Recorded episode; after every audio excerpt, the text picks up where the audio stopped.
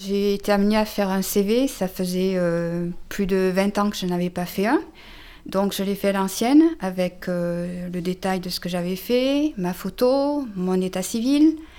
Et puis euh, donc on m'a conseillé de retirer la photo, que ça ne se faisait plus. Donc c'était une façon de me dire que j'étais peut-être un peu âgée pour paraître en photo. Et puis j'avais occupé des postes de sténodactylo.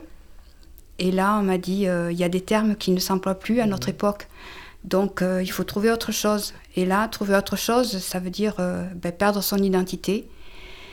Et euh, ben, là, on commence à patauger et puis on ne sait plus où donner de la tête. Et on est perdu.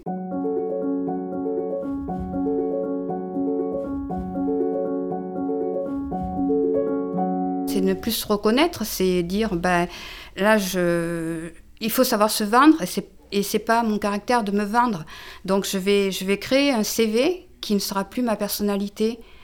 Et euh, je ne me sens pas à la hauteur parce que, parce que ça correspond plus, c'est plus moi.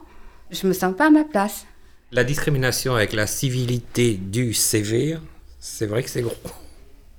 Mais déjà, si on est un homme, si on est une femme, euh, sa couleur, ses origines, tout ça, c'est euh, déjà marqué sur le papier, c'est déjà un motif d'élimination.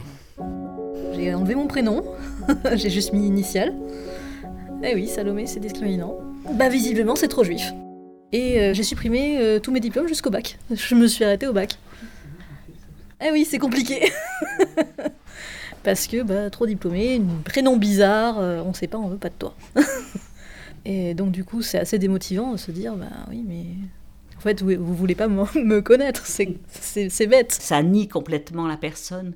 Parce que de, de nos enfin de nos différences, c'est des avantages si on sait les, euh, parce que quand, quand il y aura euh, que des employés jeunes pour des clients qui seront vieux, il y aura bien un décalage. Donc euh, Decathlon, il recherchait à une époque des vieux parce que c'est des vieux qui, qui, venaient acheter des trucs de sport.